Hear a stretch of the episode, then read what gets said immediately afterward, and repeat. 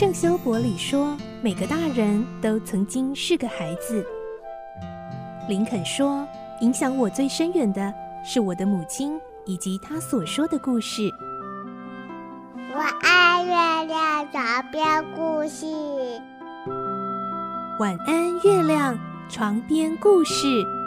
小青姐姐邀请每一位大孩子、小孩子一起听故事，不管多忙，也要和你一起听故事。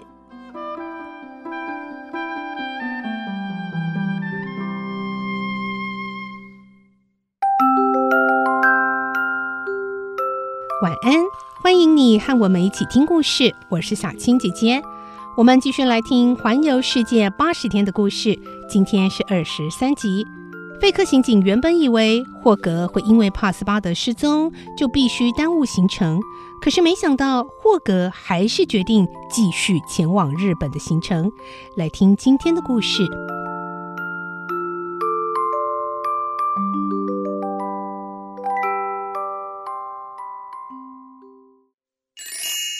环游世界八十天，二十三集，改搭快艇。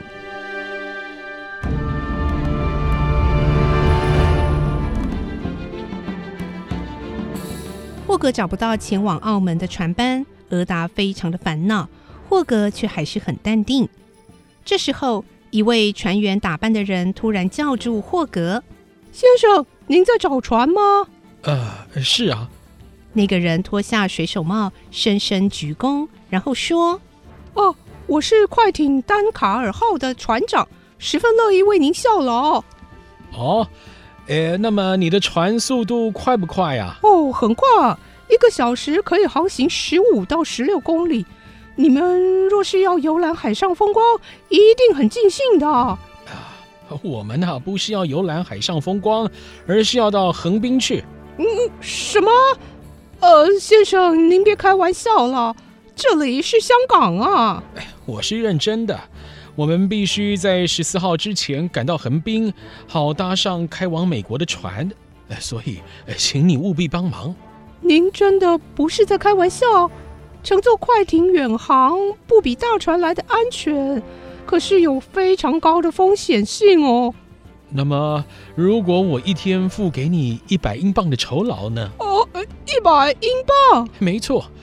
要是你可以在十四号准时到达横滨，我再给你两百英镑的奖金。哦哦哦！这船长很想把握这个机会大捞一笔，但又十分迟疑，担心太危险。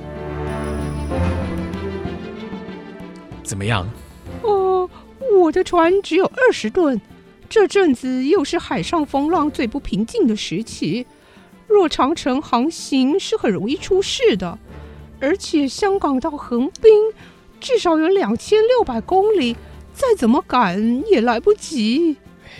香港到横滨正确的里程数是两千五百六十公里。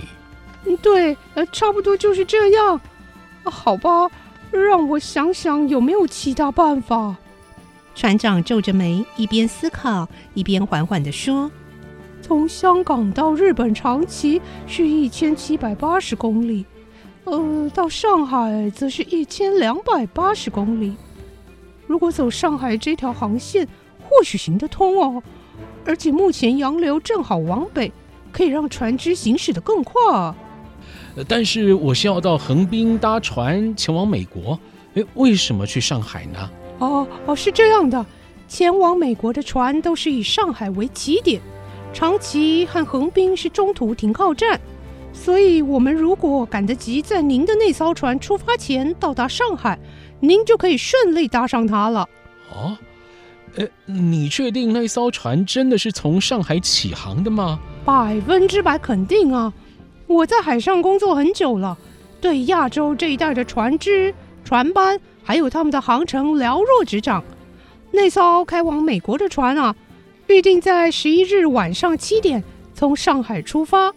今天是七日，我们呢至少还有四天的时间。四天等于九十六个小时。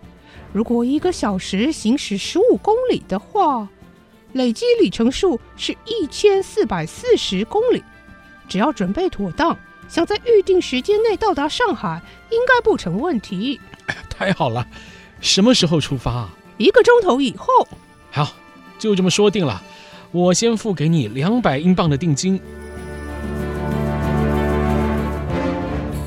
那个人收下钱后，自我介绍：“我叫约翰·班比斯，希望我们相处愉快哦。”我是菲利亚斯·霍格。霍格和班比斯船长握手，说：“一切拜托了，没问题。”班比斯船长立刻转身走向自己的船，准备起航作业。大好机会又被破坏了。躲在一旁听见全部对话的费克，脑子里闹哄哄的。他已在安抚自己：“啊，冷静下来，冷静下来。呃，一定有别的法子逮捕他的。”随后，他做了决定，马上走向霍格，硬着头皮陪笑脸说：“啊，哦，我好像看到您，好像找到了船家了。没错。哦，我也赶着搭船到美国。嗯、呃，能不能？好，就跟我们一起走。”费克万万没想到霍格答应的如此爽快，他一下子不知道该如何回应。我们搭丹卡尔号快艇。一个小时后出发，所以请你务必提早上船呐、啊。霍格说完，就带着俄达离开。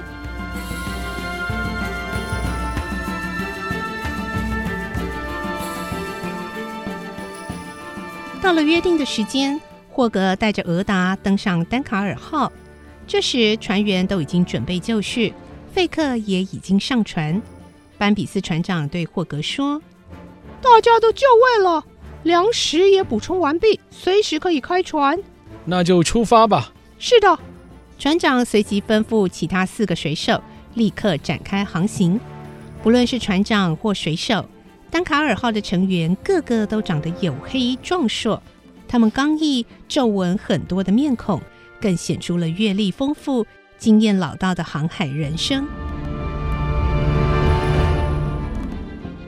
霍格稍微参观过这艘快艇后，就和俄达一起站在甲板上，看着逐渐远离的码头景色。丹卡尔号船身修长，船头尖，有两根高高的桅杆。它原本是竞赛用船，曾在好几次比赛中得到大奖，而且各项配备工具都光亮如新，让人一看就知道班比斯船长非常爱惜丹卡尔号。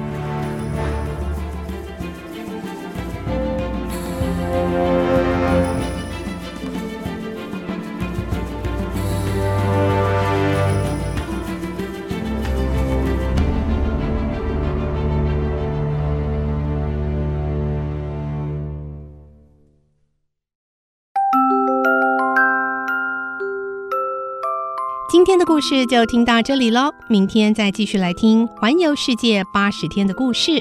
我是小青姐姐，祝你有个好梦，晚安，拜拜。小朋友要睡觉。